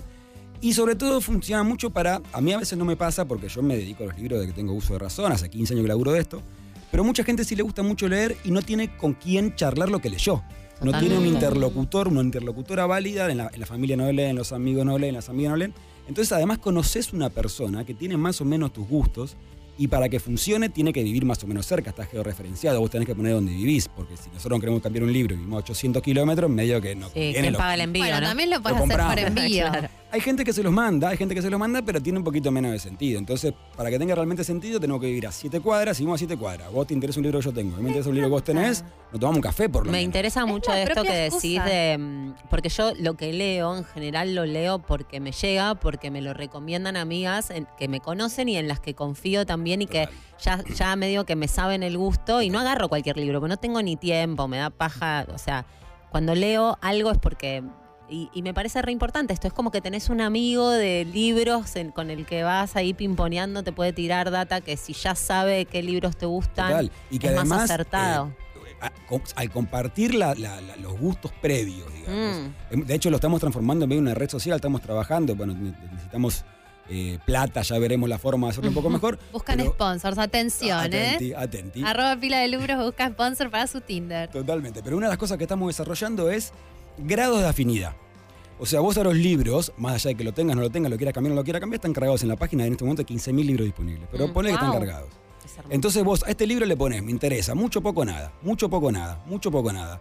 Y ahí la Big Data está generando una información todo el tiempo que después te va a decir con qué usuario tenés un grado más alto Ay, de, de Es como la compatibilidad astrológica de los libros. exacto. Es ese o sea que brillante. ese Es un servicio muy, Muy valioso. bueno, muy valioso. Eh, ojalá que valioso también se transforme en, en- El dinero. en total- Dinero, ese, claro, claro, valioso en el, sí, en sí. el amplio sentido de la palabra. Pero sí, a mí me interesa mucho esto de que la gente eh, tenga una persona con la, a, a mí más que leer, una de las cosas que más me gusta en la vida es leer. Hmm. Y otra cosa que me, me gusta en la vida es charlar de libros. Probablemente me gusta Sí. más que leer incluso. Sí. Porque pasa con una película, pasa con una banda de música, pasa con una serie, con cualquier cosa. Vos la ves en tu casa, lo disfrutas, un momento hermoso, pero cuando charlas con un amigo, che, ¿viste esto? Lo reformulás, la otra Sí, persona sí. vio algo que vos no habías visto, le encontró una nueva beta, encontró una nueva vuelta, vos lo lees de otra manera porque Sí. vio cosas que vos no habías visto. Totalmente. Entonces, eso me parece muy, muy fundamental, Totalmente. sobre todo en este momento que estamos todos tan aislados, ya un poquito menos, pero que la pandemia nos aisló todo en nuestra casa, bueno. Igual estamos aislados eh, de, de lo físico un poco también, ¿no? 100%. Me gusta que Y el, me el gusta libro. que el libro te Mm. lleva la excusa de encontrarte, por lo menos tenés un objeto para intercambiar. Absolutamente. Entonces, si, Sí. bueno, me encuentro por lo menos para Y aparte que puede salir una- Nos cambiamos algo Sí. físico. Y aparte la gente se manda regalitos, cartitas, lapicitos marcados. O sea, es como muy Es amoroso como el el intercambio. pen pal. ¿Se acuerdan Ay, cuando éramos amo. chicos que teníamos amigos que les Yo escribías tenía. cartas? Sí, yo yo también. ¿Es ida y vuelta? O sea, ¿son intercambios o es te lo regalo? Esa No, te lo decisión. cambio, no te lo regalo, Ah, te lo, te lo, te lo te canjeo. Después mucha gente lo que hace es lo lee y lo vuelve a meter en la plataforma Ah, para volver a canjearlo si tiene ganas para que el libro siga circulando, pero no, no es un préstamo. Ok. Tuyo harás mío y el mío harás tuyo y vos haces lo que vos Ah, quieras, yo hago lo que vos. Me encanta. Pero me gusta porque aparte Sí, en, en esto del Tinder eh, pareciera que solamente para vínculos sexoafectivos, pero siento que hay mucho potencial de amistad, Sí. de, 100%. de vincularte con gente con la que quizás no te podrías vincular de ninguna otra forma si no fuera Era el Tinder a que través yo de- necesitaba. Sí, siento que Laura es como Sí, el sí, se me para abrió un Laura. mundo, es como que. Viste, No, po- y- y- finalmente puedo con- conocer gente.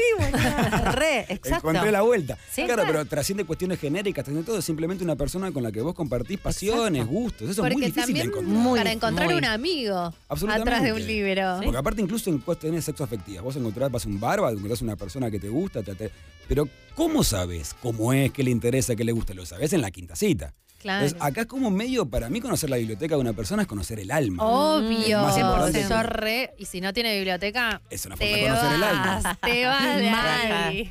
Verifica, ¿viste? Los que Obvio, no tenían biblioteca no, verificaba que no funcionaba. Seguro vos sabés de quién es el dicho que dice, yo no me cojo a nadie que no tenga una biblioteca, un libro en su casa. Totalmente. No me acuerdo quién es el hecho, sé que es un norteamericano, pero es absolutamente. Es un músico. Yo salía no con alguien a la distancia que cuando a la noche le preguntaba qué está haciendo, me dice, no, estoy leyendo. Y yo decía, ay, qué suerte. Y cuando vivimos juntos me di cuenta que él, él leía el blog de, de deportes. de eso era, estoy leyendo. No, y, a- y ahí dije, ay, esto no va a No funcionar. era, no era exactamente lo que me No leía imaginaba. libros. La virtualidad y sus, y sus grises, Y sus- ¿no? y sus rellenos. y los Leía el vacíos. teléfono. Che, ¿Preferís ¿hubo, saber o no ¿Hubo pareja ya en el Tinder? de- Hubo amistades muchas, hubo parejas y me enteré hace poco que en noviembre van a ser un niño, una niña, no lo sé, que es producto, una chica, un chico se conocieron cambiando un libro, Nah. eh, se gustaron bastante, o, Libri. o- o- o no sé si bastante y fueron un poco más irresponsables, realmente no sé cuál fue la- el tema, pero sé que hay un, niño camino eh, esperado y, y sí, la verdad que a mí me, eso me emociona. Me Re, es muy real. Es Me encanta. Increíble.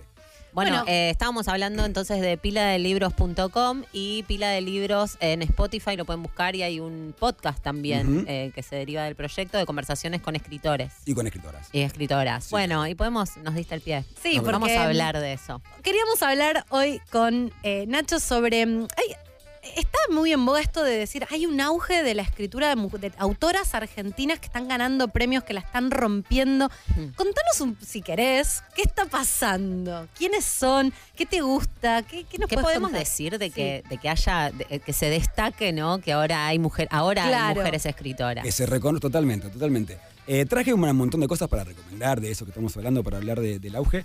Pero antes de, de arrancar, yo quiero decir algo para, para- como para sentar la base. Yo soy muy respetuoso del mansplaining, que en este caso no aplica porque fui convocado, digamos. No, vengo- supuesto. no vengo a explicar nada Sí, que no me hayan preguntado. Pero eh, si bien yo estudio este fenómeno, a mí me interesa mucho este fenómeno y realmente lo, lo conozco, eh, sin dudas tengo colegas mujeres que lo saben mucho más que yo. O sea, digamos, quiero dejar en claro eso de que no quiero pisar más allá de mi lugar, entiendo lo que sucede y voy a hablar de lo que estudié, porque se puede estudiar sin pertenecer, sin Oh, dudas. por supuesto. Sobre todo porque admiro muchísimo el feminismo, respeto muchísimo el feminismo. No puedo participar porque soy un varón cis, o sea, también entiendo mis limitaciones y no me meto donde no me llaman, entonces solo me queda admirarlas. Entonces, eh, nada, quería... Muy bien, muchas gracias. Se agradece. Sobre todo, Saldrás con que- vida del estudio.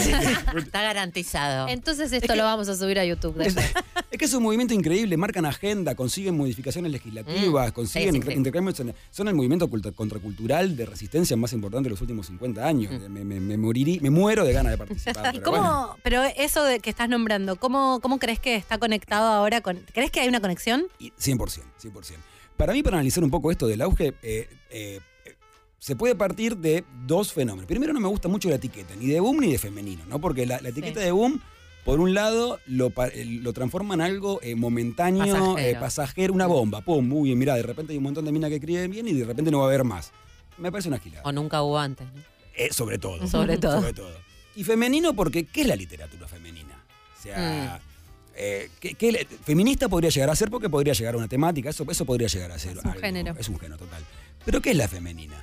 O sea, y hay, hay algunos progres, vieron que muchas veces el progresismo medio que es una forma de disfrazarse de las formas más reaccionarias de todas. Dicen, bueno, no digamos literatura femenina o feminista, digamos literatura escrita por mujeres.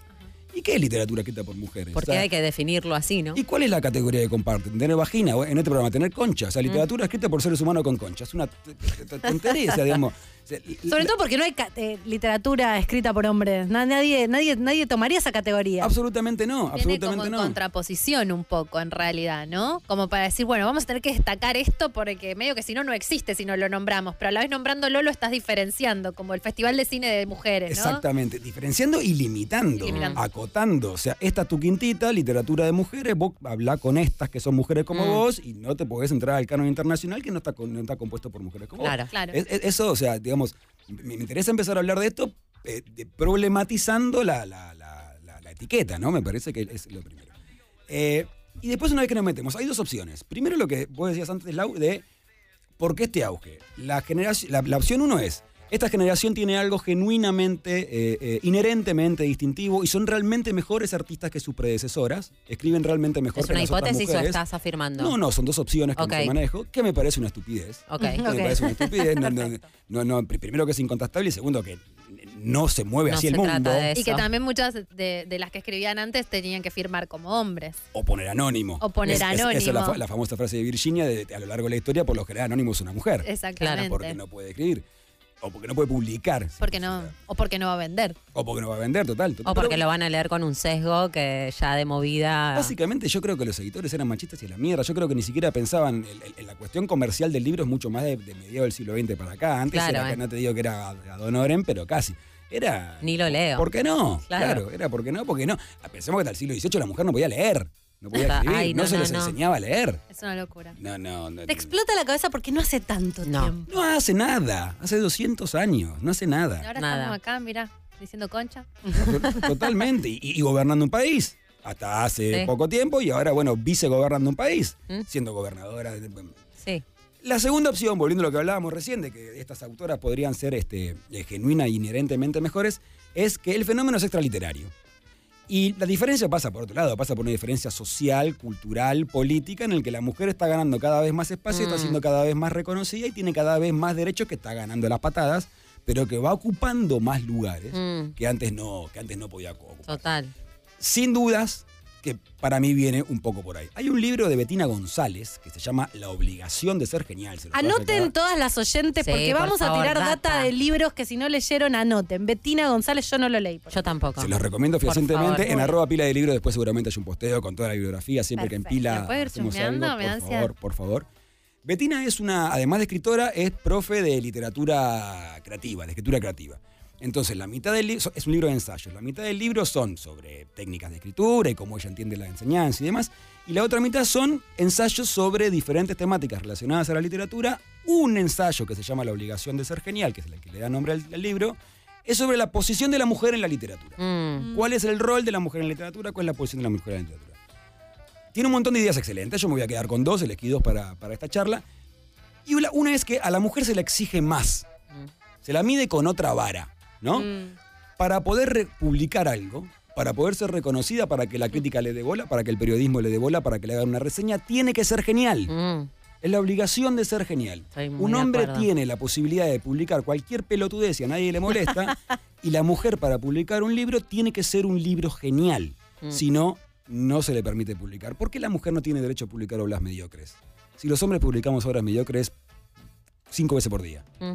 ¿Cu- cu- cu- ¿Cuál es ese? e- Y esa porque hay algo del cupo, ¿no? También pienso ahora que lo pensamos así, como de que si el auge tiene que ver con que el femi- feminismo hizo lugar, antes había menos espacio, entonces eran menos las que llegaban a publicar y era había como más filtro operando, ¿no? Absolutamente, y, y- y- y- y volvemos a lo de este fenómeno extraliterario que hablamos al principio, que no tiene que ver con la, con la calidad Claro. inherente del texto, pasa con todo lo que hablábamos recién. Hace, ustedes recién decían poco tiempo, hace 30 años, no le voy a decir 200, 30 años, ¿cuántas presidentas mujeres había? ¿Cuántas gobernadoras había? Mm. ¿Cuántas periodistas de economía había? Mm. ¿Cuántas periodistas de política había? ¿Cuántas científicas había? ¿Cuán- ¿Por qué hoy hay una periodista de economía, que cada vez hay más, afortunadamente, cuando se manda una cagada o dice algo medio flojo de papeles, eh, la miran con una lupa y están todos encima y, y los periodistas de varones Sí. de economía, es una boludez atrás de otra, están al aire todos los días. Sí, sí, ella está loca, además, o sea, viene como... Y aparte, ¿por qué se la mide con esa Mm. vara? ¿Por qué, por, por qué está esa lupa puesta ahí arriba? Mm. ¿No? Es, es como... Mm. Y atrás de... Perdón. La obligación de ser genial No, siento que es un libro obligatorio casi con No, todo lo que tremendo, estamos es diciendo. La primera parte habla específicamente de literatura, de, digamos, de los comienzos de un libro, cómo se escribe una novela, cómo, digamos, para gente que está interesada en escribir, digamos. Pero la segunda parte tiene todos estos ensayos más reflexivos sobre la literatura en general que son alucinantes. Está todo subrayado, Nacho. Y- ¿Los y- maltratás? ¿Los libros? No es maltratarlo, subrayar es bien Yo tratar. soy muy Gracias, de, de subrayar, pero, pero fuerte. A mí me encantan los libros todos usados. Sí, es lindo. De hecho, yo en pila participo poco, debo decirlo, en este intercambio de libros, porque yo me, me- el, el libro tiene mis anotaciones. Claro. Yo aparte laburo de esto, medio que es- este libro si lo No voy lo a mencionar de vuelta dentro de seis meses, tengo que comprarlo de nuevo, hacer el laburo nuevo, subrayarlo de nuevo. Ya lo tengo ahí. Claro. Pero sí, no, no, subrayar no es maltratar. No. Pero bueno, para cerrar esta idea, después de eso, de la obligación de ser genial, se desprende otra idea que de, que de- de Betina que me parece interesantísima, que es la idea de anomalía. Es decir, a las geniales las publicamos. ¿Sí? Entonces, eso que está encerrando en el fondo, que si a vos no te publico, no es porque seas mina, es porque sos mediocre, es porque a las Mm. geniales la publicamos.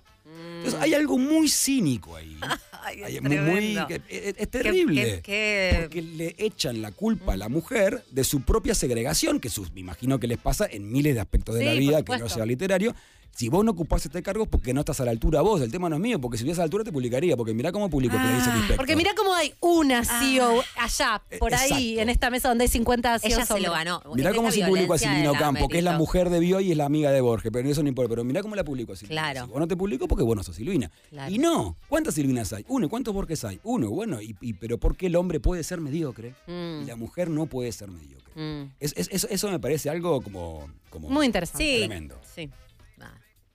No, la- por la- las la ramas, ¿no? Me, me cae, me cae como fichas. Pienso en que Dal nos compartió en el, en el Instagram, eh, en un chat que tenemos, que mm, eh, no sé cuánta, un juez decidió que a no sé cuántas mujeres que habían reclamado por la desigualdad de sueldos eh, les van a pagar, no sé, 115 mil millones de porque pienso en que, mm, o pensaba en esto que decías de la mediocridad, y digo, es una vara que quién dice que es mediocre y que es genial. Son mujeres que No existe. tenían el Sobre mismo, todo en arte. el mismo puesto. En todo, que- pero digo, en arte como... En algunas cosas vos tenés quizás alguna, a- a- técnica, alguna vara más sí. teórica Sí, o, o más más, más científica. concreta, exacto. Que lo- en pero arte, esto qué sé es yo. como, ¿quién dice, sé yo? no? Como, ¿Y por qué rescatamos ahora libros que tienen 150 años que nunca le dieron bola y de repente qué sé yo? Mary Shelley escribió Frankenstein a los 19 años en el siglo XIX y hoy en día la estamos analizando como una novela sobre la xenofobia, una novela sobre el temor del otro. Entonces, lo, lo estamos viendo y, y está escrita hace 150 años, o sea que de repente dejó de ser mediocre. claro, Es como... es- sí. Es muy cultural y es muy de la, de la época también, ¿no es cierto? Hay algo de, de revalorizar, digo, a Mary Shelley ahora. total. No tiene que ver con objetivamente si era bueno o malo, tiene que ver con que va cambiando. Lo que pasa es que también que es bueno y que es malo, ¿no? Es que eso estoy pensando en relación al trabajo. A mí me pasaba que la- yo en vivía en un, en un, en, trabajaba en un medio en el que yo competía, o sea, mi rol era mayoritariamente hombres lo hacían y, y yo misma me sentía muchas veces que, que tenía que ver con mi capacidad en la diferencia del Te sueldo. convencieron. A mí me convencía convencieron. eso, o sea, me están cayendo esas fichas Igual- ahora. Quiero hacer Claro. una pregunta que no sé si tiene tanto que ver porque pensaba en esto de si es bueno o si es malo, pero hoy también está la lógica de si vende o no vende. Sí. Digo, resonancia Mm. y que sea una pieza literaria valiosa, a veces no van de la mano necesariamente. Absoluta. Por lo general no van de la mano, pero ¿quién genera el mercado? ¿Quién, Totalmente. ¿quién genera la- la- las campañas de marketing? ¿Quién genera qué es lo que se publica? ¿Quién piensa qué es cuando se publica?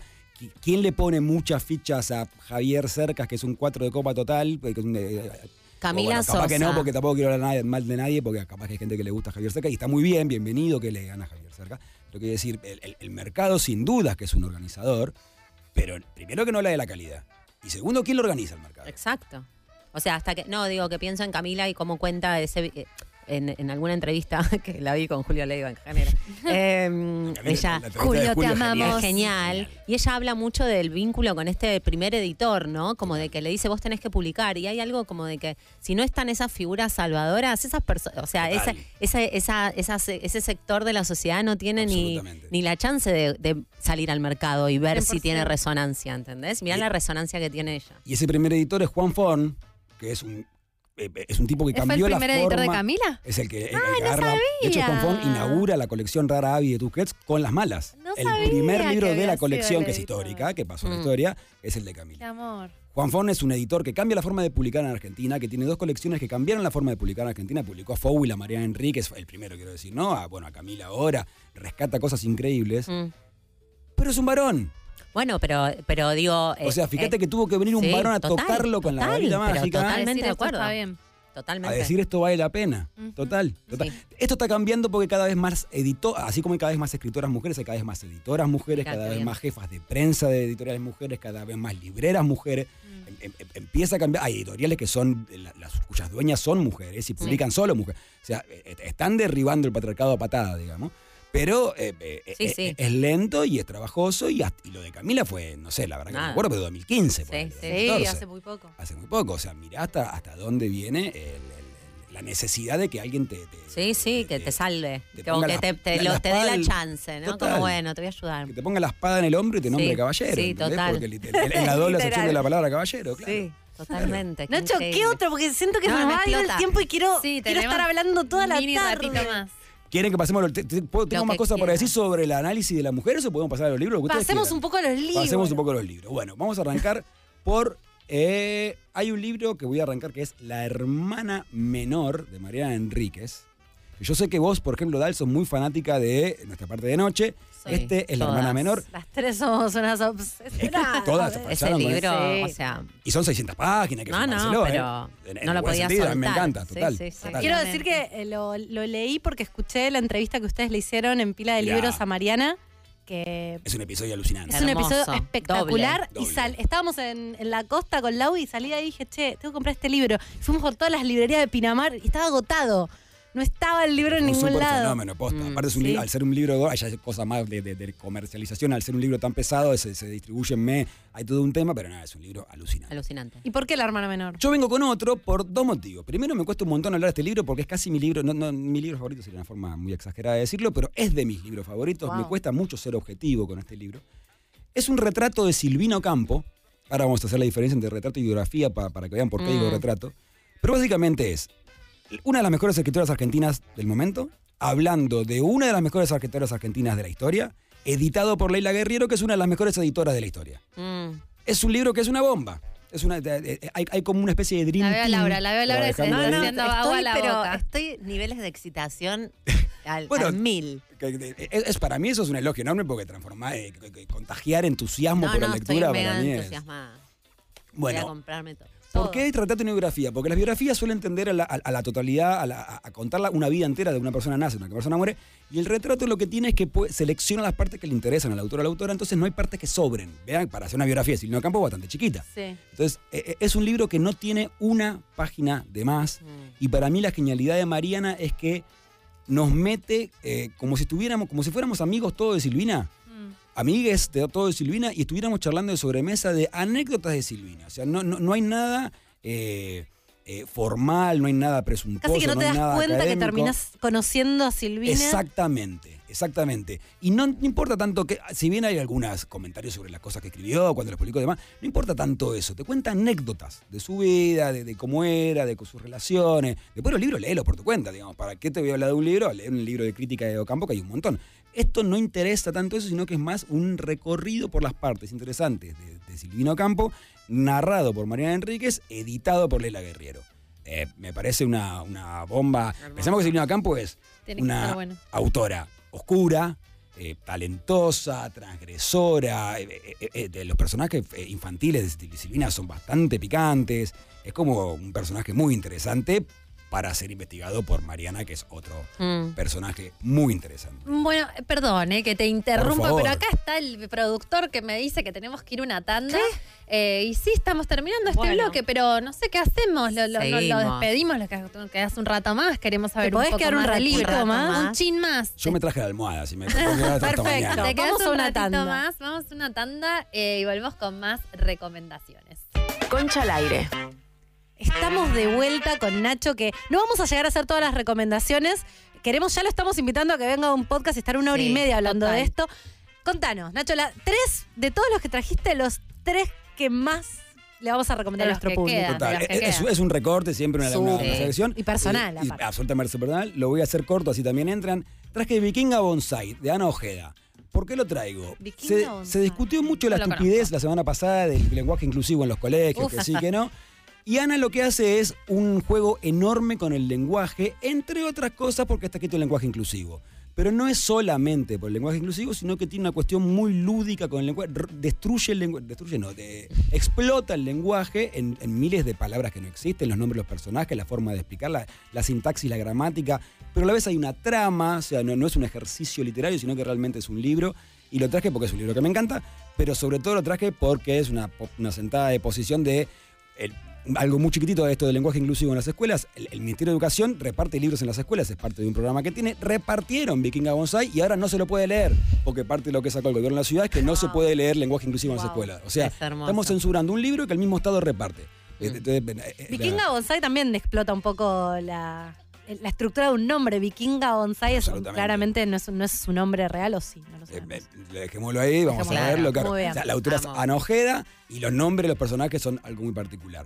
Y uno más, bueno, Camila Sosa Villada, les traje también porque Camila es muy reconocida por las malas, la mencionamos antes, sobre- ahora publicó hace poco Soy una tonta por quererte, pero yo les traje El viaje inútil. Amo. Que El viaje inútil es una colección que tiene la, la- la editorial eh, eh, Cénicas, creo que se llama, a ver, fíjate Dal, que está ahí en la, abajo, ediciones documenta escénicas, que son libros sobre acercamiento a la lectura y la escritura. En este libro Camila cuenta cómo se acercó a la lectura primero y a la escritura más tarde, y qué representa la literatura y la lectura en su vida. Y pensemos que Camila es una chica trans que nació en una familia muy humilde, muy conservadora. O sea, cómo acompañó la lectura todo ese camino, ese proceso tan complejo para cualquier persona trans, pero específicamente si sos del interior, eh, con familia reaccionaria, humilde y demás. Entonces me parece que es un libro bellísimo, Bellísimo. súper cruel, Durísimo. Emocionante. súper cruel como Tengo todo que lo que escribe que no Camila. lo terminé. Me, ¿No lo quedaron- terminaste? me quedó como esto porque no lo podía terminar. Ay, es- me pareció Era como bellísimo y algo medio difícil emocionante. de tragar, ¿viste? Total, total. Pero viste que a veces es hermoso. Durísimo.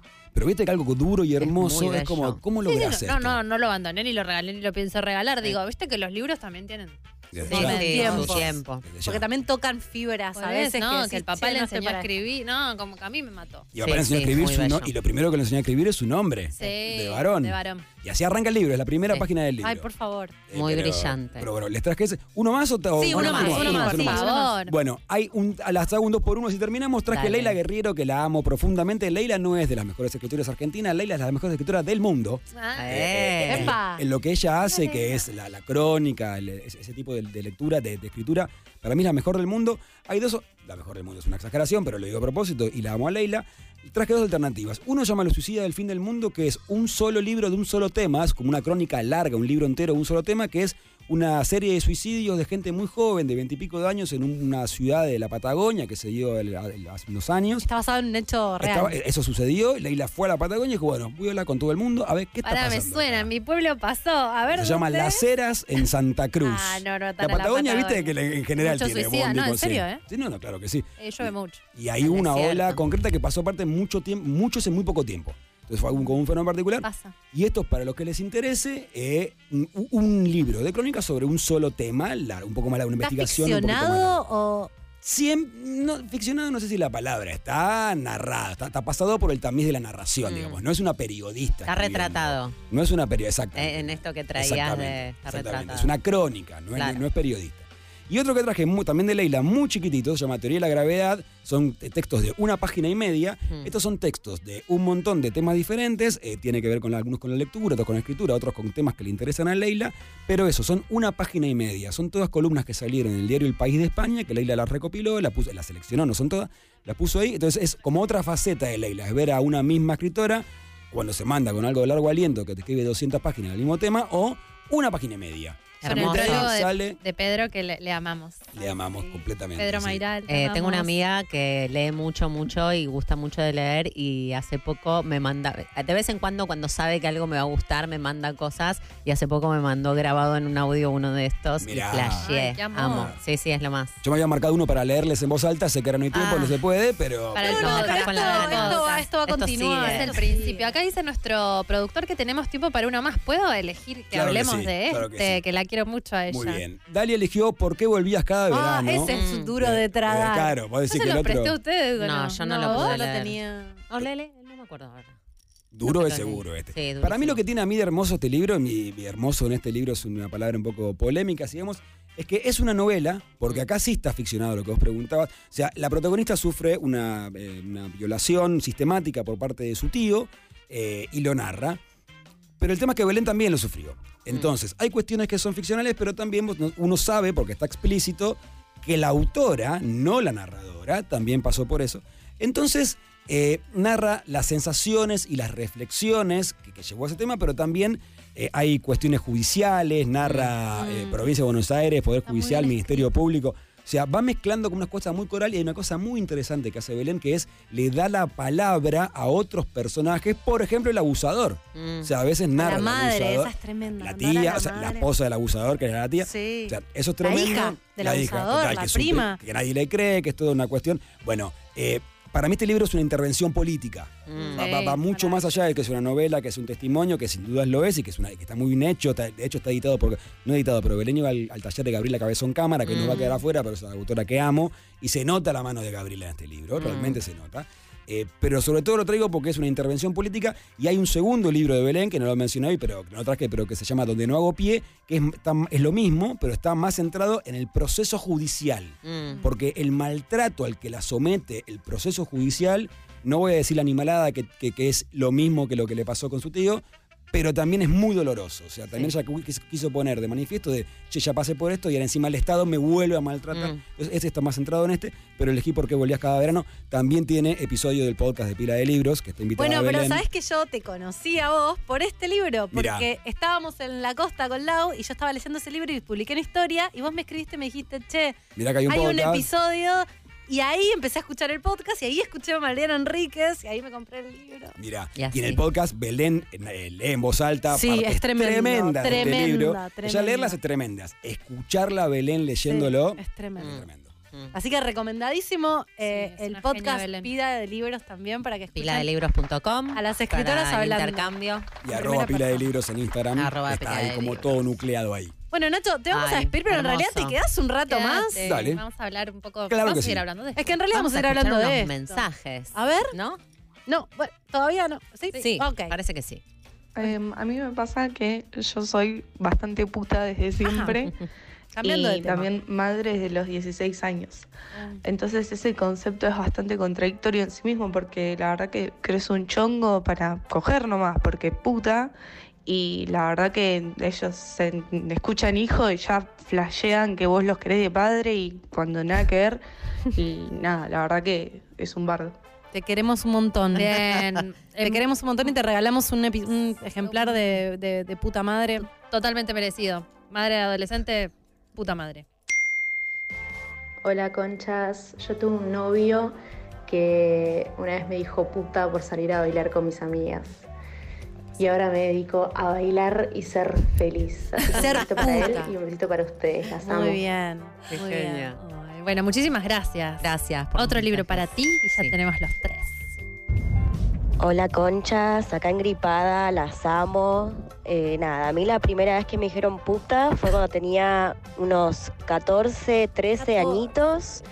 Fue porque mi primer noviecito, a los tres días de ponernos de novio, me cagó y se chapó a muchas chicas.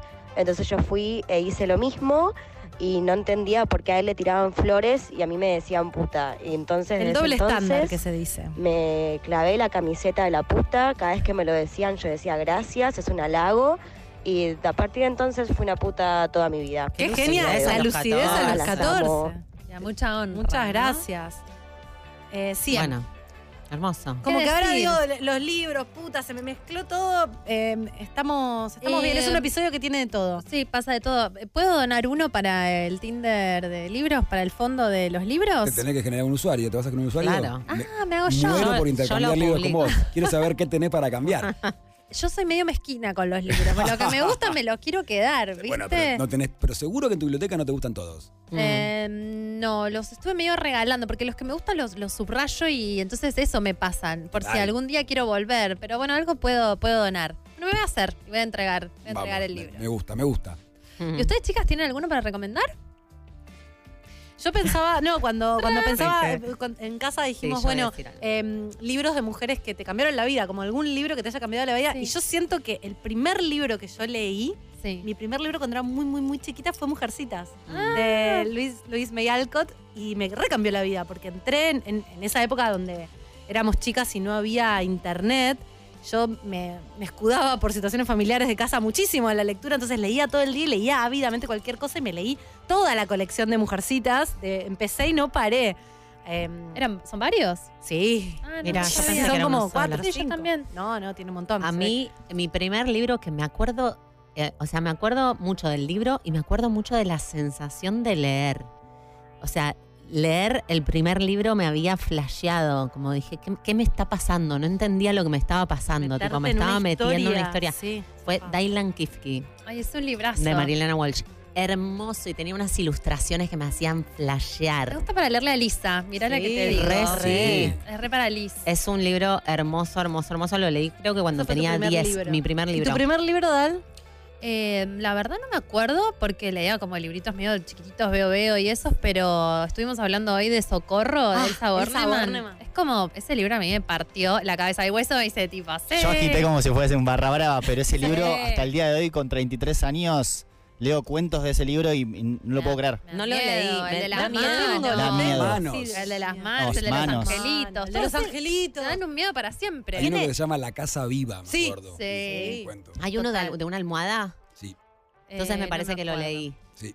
Es un librazo y bueno, nada, es eso de acercarte al, al terror, al miedo tan de chiquito que te pasen cosas, no lo puedas soltar y lo quieras leer. Y a la En los no. campamentos circulaba mucho. Yo me acuerdo en verano entre mis amigos llevábamos el libro y leíamos así con Qué pánico. lindo. Y después, hace poco que venía, o sea, yo tengo épocas y, y si un libro entra, entra y, y me flashea. Y leí de Samantha Schweblin, que es una escritora argentina, eh, un libro de cuentos que se llama Siete casas vacías y me flasheó. Me encantó. Es también. este tu Tu Eh, lo que está ahí, sí. A mí el que. Está por ahí. Como que si me decís libro favorito tengo un montón, pero el que me mató y que es viejísimo es Cumbres Borrascosas. Mm. Cumbres Borrascosas, por favor, si querés una historia medio romántica, medio vieja y como Oscura. oscura. Ay, qué intensidad. Cumbres Borrascosas, estoy que lo- me lo leo de nuevo. Bueno, Además de- tiene una canción de, de, de, Sí. de Kate Bush, o sea, chicos, por favor. En Pila de Libros, el podcast, nosotros invitamos a un autor o una autora que le pedimos que, aparte de analizar su obra, ellos elijan qué quieren analizar y Mariana Enríquez eligió Mariana Cumbre eligió Borrascosas. Entonces, ese, ese cruce Ese de Cumbre. Borrascosas con nuestra parte de noche, hay algo. De hecho, Mariana en un momento dice: Juan es Heathcliff. Sí, un Sí. poco O sea, lo, lo sacó de ahí Mm. directamente. Básicamente. Así que es un, es, es un lindo Nacho, match. ¿cuál fue tu primer libro? ¿Te acordás? Yo de chiquito me acuerdo que leía mucho Villiquen, esas cosas que mi mi viejo me Re. traía, y el primero que me rompió la cabeza fue Mafalda. Mm. Fue, fue el Ah, primero que me demostró, acá hay algo que va un poquito más allá y que tiene una segunda lectura. Mm. Y el primero de adulto que sí me marcó, que dije, esto es otra cosa, acá me acaba de pasar algo distinto, quiero investigar mucho, fue eh, La Metamorfosis de Kafka. Mirá. Me acuerdo sí. dónde lo leí, me acuerdo zarpado. todo. Fue la primera vez que me cayó una ficha de, che, esto es otra cosa. O sea, ah, se puede hacer magia con Sí, palabras. totalmente. Eh, eh, va, va más allá de que te cuenten qué le pasa a un tipo. Se- te puede generar sensaciones, te puede gener- Ah, y ese me, Me hiciste me acordar, eh, uno que, que, me, que me pasó un poco eso y que me abrió, que me conectó con algo mío. Eso también pueden hacer los Claro. libros, como que me habilitó una cosa, eh, fue Clarice Lispector, Agua Viva. Sí. Guau, encima Viva es un libro increíble. Yo no había leído vos, me parece. ¿Te lo regalé? Sí. Es muy, o sea, es muy zarpado porque nunca había leído, es muy particular también su forma y nunca había leído eso y, y me quedé, o sea, me conectó con algo de ese, de ese eh, hilo mental eh, creativo muy zarpado. Si te gustó Viva, léete las crónicas de Clarice. Clarice también publicaba en diarios, ahora lo sacó Fondo de Cultura, todas las crónicas juntas. Lee crónicas que están muy en el, en el- en el estilo de Viva. ¿Sabes qué me pasó? Que me compré un una colección de ella y la traducción no me gusta. El, el de fondo está bueno. Ah, eso es re difícil Sí. también. Bueno. Conchas, ay, acabo de escuchar el libro que te cambió la vida, chicas, Mujeres que corren con los lobos.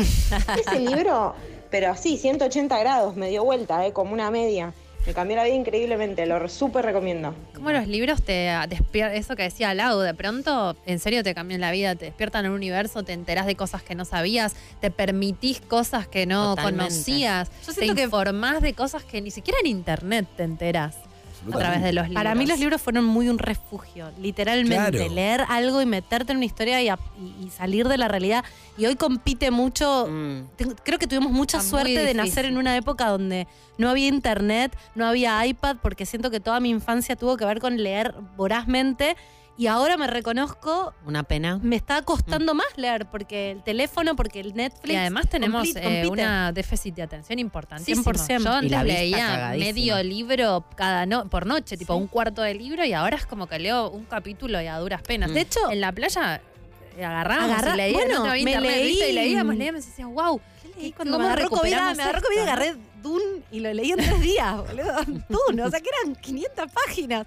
No, no se perdió, está ahí. Lo que pasa es que Está. tenemos mucho Es estímulo. difícil. Tenemos mucho estímulo. ¿Vos tenés algún consejo, Nacho, para recuperar el, el- el- ni siquiera el amor, ¿no? El Porque el amor está, es el hábito de la Mm. lectura. Yo tengo como un Como ávido lector. un taller de tips específicamente para gente que quiere eh, consejos para, No me para tener Ah, el bueno, hábito Nacho, lector. Tirate un par. No, el- voy a arrancar por, el, el- el- el taller, obviamente, del, del más, del más fácil al más difícil. Sí. El más fácil es eh, lee algo que te guste. Es una perogrullada, es una estupidez. Dije, Pero no, a pero veces lee algo no. que te guste. Y si no te gusta, no lo leas. Soltalo. Por dos motivos. Primero, porque vas a, la vas a pasar mal y vas a, re- a- a relacionar en tu cabeza el momento de lectura como un momento displacentero. Nadie se obliga a ver una serie que no le gusta. Exacto. No te gusta, la cambia, listo, que no hay ninguna culpa. Bueno, con los libros que pase lo mismo. Y segundo, porque por ahí el libro estaba buenísimo y la cagaste. Mm. Porque si dentro de 10 años volvías a ese libro, por ahí vos eras otra persona. No y ahora sí era tu libro favorito. A mí me pasó con El Señor de Soledad.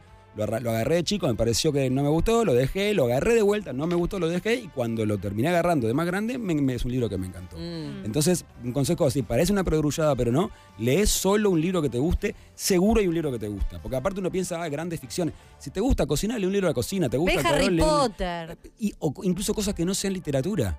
¿Te gusta el tarot? Lee un libro de tarot. ¿Te gusta cocina? Lee un libro de cocina. ¿Te gusta viajar? Lee un libro de viaje. Hay un montón de cosas. Lee lo que vos quieras. Eh, Totalmente. está- está- siempre está bien leer. Es válido. Qué bien. Bueno, me gusta cerrar con esto. Ay, sí. Siempre está bien leer. Nacho, Gracias. de vuelta, muchísimas gracias. Sí, un Eh, lujo total. si vos tenés ganas, estoy segura que vamos a volver a invitarte para, para seguir hablando sobre esto. Eh, Dalia, muchas gracias también por estar en el programa. Sí. Por favor, es la, un la placer. escritora del día. Bien especialmente. Recuerden que mañana es el lanzamiento de eh, Puta Madre, el libro de Dal en A el las Conex. 19.30, entrada gratuita, fiesta, performance, eh, vengan. Todo. Nos despedimos. Sí. El programa de hoy, yo creo que fue un éxito. Hermoso, Amé, amé. hermoso. Este programa queda en youtube.com barra concha podcast en breves este, minutos para que lo puedan ver y nos pueden seguir en Twitter en arroba concha podcast. Nos vamos entonces con Chao. Mon Laferte, flaco. Hasta la próxima. Muchas te va